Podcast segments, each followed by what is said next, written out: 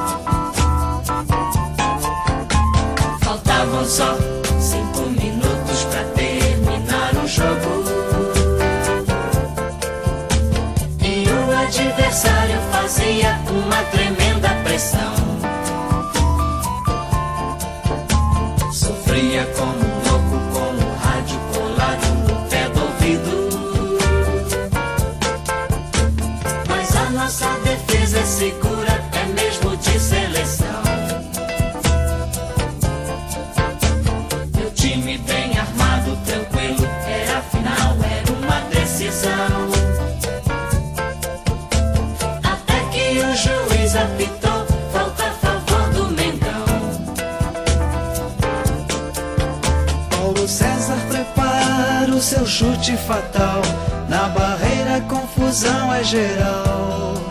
Atenção!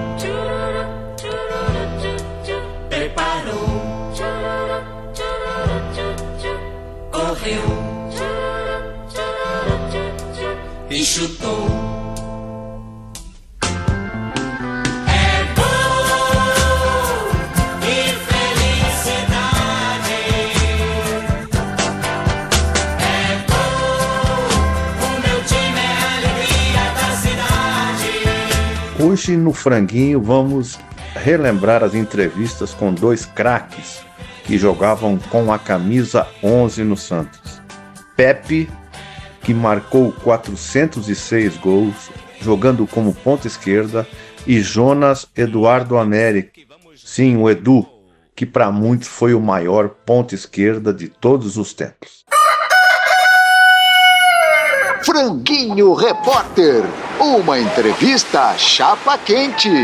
Ele é vice-artilheiro da história do Santos, com 403 gols, atrás apenas do mestre Pelé, do genial Pelé, que marcou 1.091 gols. José Macia é o entrevistado de hoje. Seu Macia, vamos lá. Dorval Mengalvio, Coutinho, Pelé e Pepe ou Dorval, Jair, Pagão, Pelé e Pepe? O, o, o Dorval, Jair, Pagão, Pelé e Pepe foi antes, anterior. O Dorval, Mengalvo, Coutinho, Pelé e Pepe veio depois. O Mengalvo chegou depois, o Coutinho também era garotinho, né? Então, eu devo dizer a vocês o seguinte, eu, no primeiro ataque, Dorval, Jair, Pagão, Pelé e Pepe, eu fiz mais gols porque uh, eu me entendia muito bem com, com, o Pagão. O Pagão me deixava toda hora na cara do gol. Já o Coutinho, no, no ataque seguinte, né, fazia muitas tabelas ele e o Pelé, e a gente, e, e os pontas não, não recebiam tanta munição como antes. E, mas foram dois ataques excepcionais, é difícil dizer qual, qual o melhor, sabe? O, o segundo do Valmengado Coutinho Pelé e Pepe está nas estrelas, porque ganhou todos os títulos possíveis e imagináveis, foi bicampeão mundial. E já o anterior, o Jair já era veterano, o Pagão parou em seguida, não teve tanto, tanto, tantas competições, né? Então, o, o, ataque considerado o melhor do, do, do, mundo no Santos é o segundo, do Valmengado Coutinho, Pelé e Pepe, assim, eu sempre digo que eu sou o único cara pálida do ataque, eram quatro crioulos fantásticos. Mas foram dois excepcionais ataques. Já já o tio, o tio foi um dos principais. A gente chamava ele de tio, porque ele era bem mais velho que nós, já era jogador de seleção brasileira. E a gente chamava ele de tio, um respeito. E ele deixava a gente toda hora na cara do gol. jogador, quem viu depois jogar o Gerson, o, o Gerson era bem parecido com ele, sabe? É, uma canhotinha fantástica. Então, tive o prazer, a satisfação de jogar nesses dois ataques na, na história do meu peixe. O meu querido Pepe, é, a gente sabe que as coisas eram um pouco diferentes, né? um pouco não, muito diferentes nos anos 60, né? É, na Libertadores. O, o, o pau comia mesmo. Qual foi o jogo que vocês mais apanharam, hein, meu caro Pepe? E qual foi o placar? É, realmente havia. Uh, os jogos eram muito difíceis, não havia tanta, uh, tanta televisão, videotapes, etc. Então, uh, realmente a gente, a gente, sofria muita violência, notadamente o Santos Futebol Clube, que era seguidamente o, o, o melhor, considerado o melhor time da América e do mundo, né? com um ataque, o time base do, do, do, Santos era excepcional, com ataque com o Menava, Coutinho, Pelé e Pepe, que fez história. Então, era muito difícil as competições, a Libertadores. Normalmente a gente ou jogava com o Uruguai ou com o Argentino, que eles também eram fortes. Né? No, no, Uruguai era Penharol e Nacional, e na Argentina normalmente era Boca Juniors e Racing ou River Plate. E, é, como eu falei para você, não, não, não, existia essa cobertura que existe hoje, então a gente só precisava jogar de caneleira, porque eles chegavam para achar mesmo, né? Notadamente quando, quando em La Bomboneira, pô, o, Boca já, o time do Boca já era bom, e eles jogavam juntos, duros, é, era tarefa muito difícil porque agora a gente, as televisões cobrem tudo, o povo vê tudo direitinho, naquela época não. Não havia tanta. Fazia falta o VAR para nós naquela época. Né? Então, o Santos realmente ganhou, porque era um super time, um time que nos intimidava, com, com butinada, com violência. Nós tínhamos o, o ataque, o nosso ataque todos eles revidavam quando os, os argentinos, os uruguaios, os paraguaios, sei lá, davam muita violência, o, o, o, Pelé e o Coutinho, principalmente, chegavam juntos e não, não, não, não pipocavam. não, que o, o, meu, nunca fui também de, de pipocar, sempre enfrentei essa, essa violência, mas nunca devolvi uma butinada, nunca fui expulso de campo, né? Quando nós ganhamos do, do, do, do Boca Juniors na Bomboneira de 1 a 0, se não me engano, com o do Pelé, foram. Eles, eles, eles, queriam ganhar de qualquer maneira para continuar na, na competição, para ser campeão da competição, mas é, é um negócio, o Santos enfrentava tudo a gente era, sabe, é, nós, nós não, não, tínhamos os preparativos que eles tinham, eles davam um valor incrível à, à Taça Libertadores da América, e o Santos disputava o Campeonato Paulista, Campeonato Brasileiro, aí ia lá, corria, jogava, jogava e voltava e continuava o campeonato aqui, mas é, a gente sabia que era importante, e tanto é importante que você está me entrevistando a respeito disso agora. A Libertadores fez com que o Santos fosse é, bicampeão da América e, e outras vezes nos sagramos também campeões e vice na, na América e no mundo. E o Santos ficou consagrado na época como o melhor time do mundo. Na, era, era a, a, dúvida era o Real Madrid, o Santos, o Real Madrid na Espanha, o Santos aqui no, no, no Brasil. Mas era, o Santos era considerado o melhor time do, do, da América do Sul, seguramente, mas tinha Penharol, tinha Boca Juniors, mal comia. Seu Macia, um abraço para o senhor, meu grande amigo, é Tunico Duarte que está falando. É fato que o Coutinho tinha dificuldade em manter o peso. Ele comia mais do que o necessário? Olha, é, o Coutinho tinha uma, uma propensão para engordar, então ele não podia comer muito, muita coisa saborosa, tinha que deixar de lado, porque ele realmente engordava muito fácil. Os preparadores físicos tinham muito cuidado com ele, os médicos também, por causa disso. Mas é, na, na, na, concentração, não, por na concentra... eu, eu, eu acho que o Coutinho se alimentava muito bem na casa da dona Dona Georgina, que ele morava lá com o Pelé, com o Dorval. Lá ele também alimentava bem. E na concentração também, mas na concentração já tinha mais, mais aquele rigor, que era a concentração, era véspera de jogo, não podia comer muita coisa. Não, o Coutinho era um bom garfo, mas ele, ele tinha propensão provavelmente para engordar, coisa que não acontecia, por exemplo, com o Dorval, o próprio Pelé. ele não, ele não deixava de treinar, não. Ele, pelo, pelo contrário, ele, às vezes a gente acabava o treino e o, o Lula chamava o preparador físico, Faustino Pellegrini, ou depois o Júlio Mazei, aí fica, dá dez voltas aí com o Coutinho, aí ficava, ele ficava zangado, mas ele ia, devagar, quase parando, mas ia. Um, um jogador fora de sério. Romário disse numa entrevista que só perde para o Pelé. Verdade, seu Macia? Um excepcional jogador, o Romário só perdia para o Pelé. É, e, e, o Coutinho era páreo duro. Porque eu, eu, acho, inclusive, que o Romário pegou muita coisa do, do Coutinho. É, muita coisa que o Coutinho fazia, o Coutinho veio bem antes do, do Romário, né? E coisa que o Coutinho fazia, o Romário fazia também.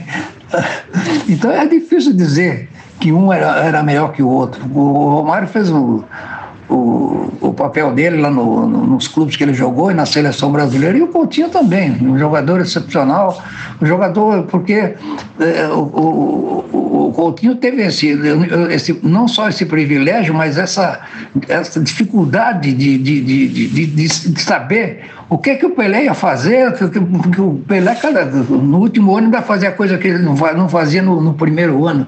Então, só isso aí era é, só coisa de craque. O Romário foi craque no Rio, assim como o Coutinho foi craque em São Paulo e no Brasil inteiro. Pepe, quando o Edu e o Abel apareceram na Vila, o senhor se sentiu aliviado ou ameaçado? Nem uma coisa nem outra. Chegaram, eu, eu ainda passei um, um, bom tempo como titular e depois é que o Edu fez uma carreira muito bonita no, no, no, Santos, começando no, jogando algumas partidas, muitas partidas no juvenil, o Abel não, o Abel já veio do Rio do América, do, América do, do Rio de Janeiro como um bom ponto de esquerda, que chegavam, todos os dois chegavam como eu no fundo, né? E é, logicamente eu já estava com uma idade muito sou, sou mais sou mais antigo do que eles, alguns anos, né? Claro que tinha que me, me cuidar, me preparar direitinho, senão eu perderia a posição. Mas fiquei ainda um largo tempo como titular do Santos, até que depois o Edu e o Abel eu, eu acho que o Lula, eu já comentei isso algumas vezes, que o, o Lula uh, tinha um ataque de, de crioulos com, com Pepe na ponta esquerda. Era Dorval, Mengalvo, Coutinho, Pelé e Pepe. Então o Lula preparava o Edu, o Abel, o Jesuíno, todo o ponto esquerda que, que vinha era, era aquele jogo, mas não conseguiram fazer cinco crioulos, não. Ô, seu Pepe, prazer, é o Savoia três pontas que tinham no drible a principal arma: Canhoteiro, Edu e Joãozinho, hein? Quem foi o melhor, na sua opinião? Os três foram excepcionais. Eu acho que o, o, o Canhoteiro foi o mais malabarista dos três. O Canhoteiro driblava até a bandeira de cornes.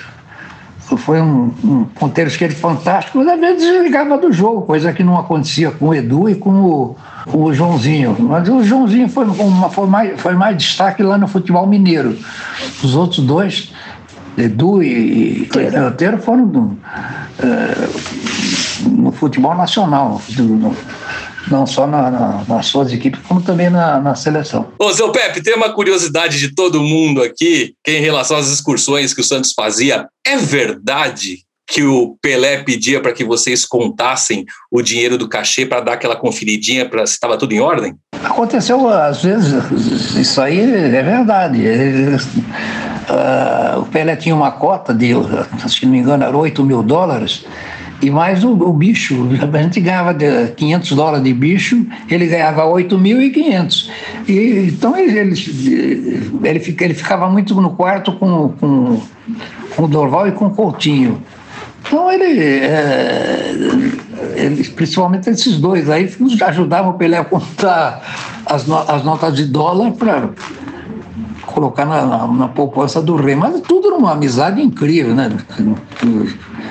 É, ninguém tinha nenhum tipo de, de inveja, de ressentimento, de qualquer coisa parecida, porque, afinal de contas, ele realmente era o melhor jogador do mundo. Seu Pepe, com a velocidade que o senhor tinha e o míssil no pé esquerdo, O senhor seria reserva para algum jogador de hoje em dia? É, eu tinha realmente essa velocidade e um chute que tinha 122 km por hora. Eu acho que, embora os pontas estejam em extinção, eu não seria banco de, de ponta nenhum do, do, futebol atual. O, o seu Pepe, é, naquele, naquele glorioso time do Santos, vamos imaginar que fosse possível Cristiano Ronaldo, Neymar e Messi é, serem chamados para aquele time, quem é que sairia, hein? Olha, o Neymar foi, foi jogador do Santos, né? Teve, teve, começou garotinho no infantil, foi subindo, né? E foi um jogador fantástico até hoje. Continua jogando um futebol muito bom. O Cristiano Ronaldo e o Messi, jogadores excepcionais. Eu acho que eles tinham lugar no time do Sá. Agora eu não sei com quem. Talvez o Lula colocasse sete atacantes. Bom, gente, que privilégio ter o seu Macia, o seu Pepe, o Canhão da Vila aqui no nosso franguinho sem censura. Eu queria dar uma, um agradecimento também à Giza, a filha do seu Pepe, que, que sempre nos ajuda aqui e que possibilitou essa, essa grande entrevista. Muito obrigado, seu Macia. Muito obrigado, Giza Pepe. Um abraço a todos do Franguinho Sem Censura. Muito sucesso sempre. Votos de Pepe, o canhão da Vila do Santos Futebol Clube. Você já ouviu falar de Jonas Eduardo Américo? Talvez sim, talvez não. Mas já deve ter ouvido falar de um dos maiores ponteiros esquerdos que o mundo conheceu. Com o nome de Jonas, biblicamente tinha mesmo que ter ligação com a baleia que é o mascote de um certo time do litoral paulista que inventou a globalização do futebol antes da globalização existir.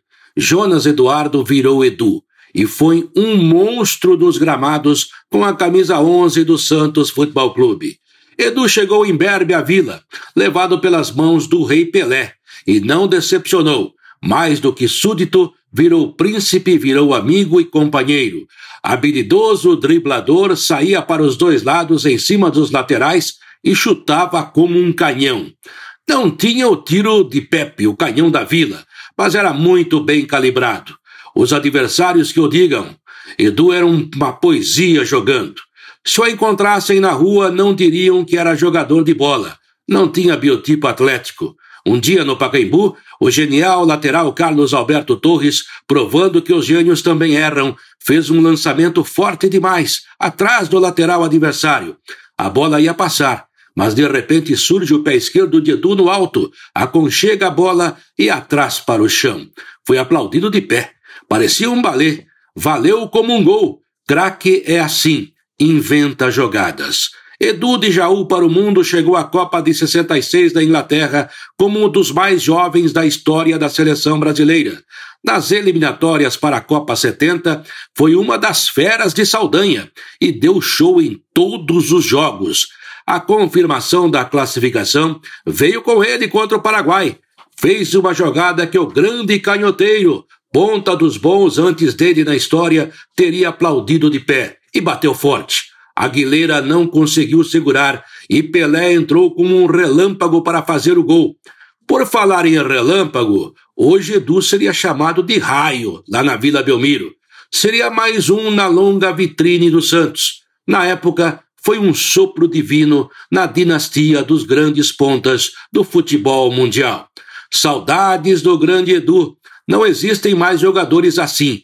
Tem alguns que até se parecem, mas nada igual ao moço de Jaú, como diria o também inigualável Fiore Giliotti, grande locutor da história que teve a sorte de narrar grandes jogos de um dos maiores ponteiros que existiram.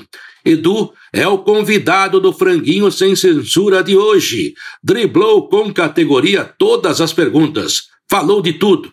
Por que será que não gosta e nem fala o nome de Zagalo? Você vai saber. Edu continua encantador. Por isso foi aplaudido de pé pelos adversários e, é claro, por nós também. Pra cima deles, Edu! Edu, é Tonico Duarte que tá falando. Cubi muito treino teu no Santos quando tu era moleque, viu? Edu, a década de 70 no futebol paulista foi marcado pelos duelos históricos entre pontas e laterais, entre Eurico, Forlan e Zé Maria, e qual foi o mais difícil que você enfrentou desses três aí, entre Eurico, Forlan e Maria? E entre esses três, qual foi o mais fácil? E qual o mais batia? Bom, aí é, é difícil, todos eles eram bons, né? E, e às vezes é, eu ganhava e, hora eles ganhavam também, né? Então eram duelos né, sensacionais, né? Inclusive até nos jornais, né? Davam ênfase a, a esses duelos, né? Dizendo, ah, o Edu não vai passar pelo Zé Maria, o Edu não vai passar pelo Fornão, o Edu não vai passar pelo Eurico, o Eurico é, disse que o Edu não vai passar, o Zé Maria disse que o Edu não vai passar, e então, então era um grande duelo, né? O, não sei, o, o, que mais batia, não, não sei, porque era difícil eu levar a pancada, entendeu? Eles procuravam, mas às vezes não achavam, né? Edu, meu amigo, você chegou no Santos muito novo, mas saiu muito novo também. Por quê?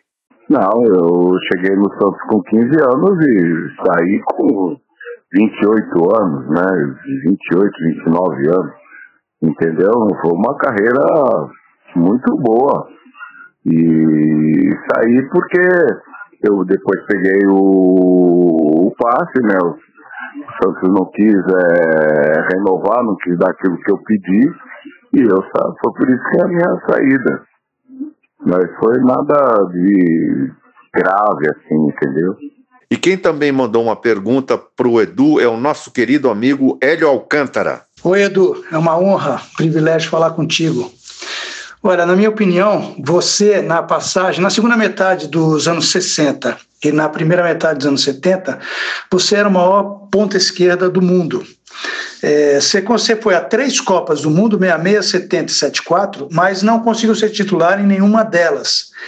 Principalmente por causa do Zagallo, que foi técnico em 70 e em 74. A minha pergunta é a seguinte: você acha que uh, o fato de você não ter conseguido ser titular foi só uma questão de ordem tática, vamos dizer assim, por causa do esquema tático adotado pelo Zagallo? Abração para você. Bom, eu a primeira é, disseram que eu era muito novo para entrar logo de cara, né? Porque o Paraná, que era o outro ponta, né? Meia-meia estava tava machucado, tanto é que jogou o Jairzinho na ponta esquerda. E, e nas outras duas, é, treinador, quando na apresentação desse treinador, é desse cara que você citou aí, que eu não cito o nome dele, não gosto dele, então ele, ele o Rivelino estava sentado até do meu lado, ele falou. Aí eu falei pro Riva, não jogo mais. Aí o Riva, pô, mas como vai jogar você que realmente eu praticamente classifiquei o Brasil, né, em, nas eliminatórias, né, os jogos que eu fiz na Colômbia, Paraguai, na Venezuela, eu estava num momento maravilhoso. E, na chegada desse treinador eu falei pro Riva que não ia jogar mais, não joguei. E em 74 foi a mesma coisa. Tanto é que na primeira chamada ele não me chamou. E depois ele viu que precisava, aí é que eu fui convocado, que foram convocados mais três, que foi o Edu, o César e o e o Valdomiro. Entendeu? Então, talvez é, eu não joguei as outras duas, 70, joguei um jogo só, né? É por causa do esquema, né? A maneira de, desse treinador aí é, atuar, né? Então, em 70, tu vê que o único que saiu do ataque foi o Edu, né? Edu, o Rivelino me disse que quando o Zagallo assumiu a seleção depois do João Saldanha, a sua chance de jogar a Copa de 70 tinha acabado. Ele iria querer um meia fechando a esquerda, é verdade? É, também do jeito que ele jogava, né? Nunca foi um, um ponta esquerda, né? O exímio, né? Ponta esquerda. É, então ele queria que alguém fechasse ali, né? E eu voltava só até o meio de campo, só, né? Eu não, não era. Eu marcava o lateral até o meio de campo. Por, por isso, o, no Santos eu me destacava por isso. Porque eu era o cara que puxava o contra-ataque. E normalmente no, nos contra-ataques saía gol. Fala, Edu, prazer muito grande estar falando com você, o Rogério Micheletti. E a minha pergunta é a seguinte: eu tive até um pouco jogar né, na seleção de Master, e por tape, muito, muito por tape também, é, vendo toda a sua habilidade no Santos, fazendo golaços, inclusive você faz um gol de cobertura é, no Corinthians maravilhoso, no Morumbi. Você que depois até jogou no Corinthians, né, fez parte do elenco de 77, jogou algumas partidas naquela campanha de 77. E eu queria saber de você, se você vê no futebol atual um jogador com um chute tão forte e com a mesma habilidade que a sua. Um grande abraço. Não, hoje, infelizmente, né, acabaram-se os pontas, né, são poucos, né, ponta esquerda mesmo, mato, não tem mais nem, ninguém, né. É, eu vejo é, o Ângelo aqui no Santos que pode, entendeu, que ele é ousado, vai para cima, mas só que eles atuam do lado oposto hoje, né, coisa que eu já fazia há muitos anos, mas é, esporadicamente, não sempre que seja um esquema tático, entendeu? É, eu ia, jogava na direita também, mas não que fosse a, o hábito do treinador me colocar ali, entendeu? E o Ângelo aqui no Santos é o único que eu acho que tem as características assim de um ponta, mas ele joga do lado oposto, né? Edu, uh, o teu talento saltava aos olhos, estava acima de tudo. E certa vez o Pelé disse que se tivesse a sua habilidade, ele seria o melhor do mundo. Quando você ouviu isso, você riu ou mandou ele para aquele lugar? Não, não, só, só foi alegria, né? Um sorriso ouvindo isso do rei, do rei do futebol. E eu sabia que a habilidade que ele tinha tal. Só que eu tinha habilidade porque eu corria, tinha velocidade com a bola bem colada aos pés, entendeu? Então ele dizia sobre isso, que às vezes a bola ficava adiantava, né? E, e eu tinha essa habilidade. E ouvindo esse elogio dele, pô, pra mim era uma alegria. Foi a maior alegria quando eu vi. Bom, Edu, agora uma escolha que eu não sei se é fácil para você. Manuel Maria, Toninho Pelé e Edu ou Jair da Costa, Nenê, Pelé e Edu? Aí é difícil. É um ataque fantástico, todos os dois, entendeu? Então, fizemos história, todos os dois ataques, entendeu? É difícil aí para escolher, entendeu? Edu, uma, uma casca de banana para você. Quem foi melhor, Edu ou Pepe? Ah, eu acho que o Edu. Porque o Edu era driblador, né? O Pepe já era um jogador que recebia os lançamentos, batia forte na bola tal. Mas o Edu era o driblador, né? O Edu criava as jogadas para os atacantes, né? Então, é cada um com a sua característica, né? Então, também tem o Abel, também que era fantástico, entendeu? Então, é cada um com a sua característica, mas eu acho que o Edu é mais habilidoso. Então, Edu, em nome de todos os meus companheiros aqui do Franguinho Sem Censura, um abraço e como a gente sempre fala, volte quando quiser. Aí, um abraço aos ouvintes, aos amigos aí, do Franguinho Sem Censura. Sucesso para vocês e excelente trabalho aí. Que Deus os abençoe sempre. E atenção que vamos repetir o gol. Atenção. Preparou. Correu. E chutou.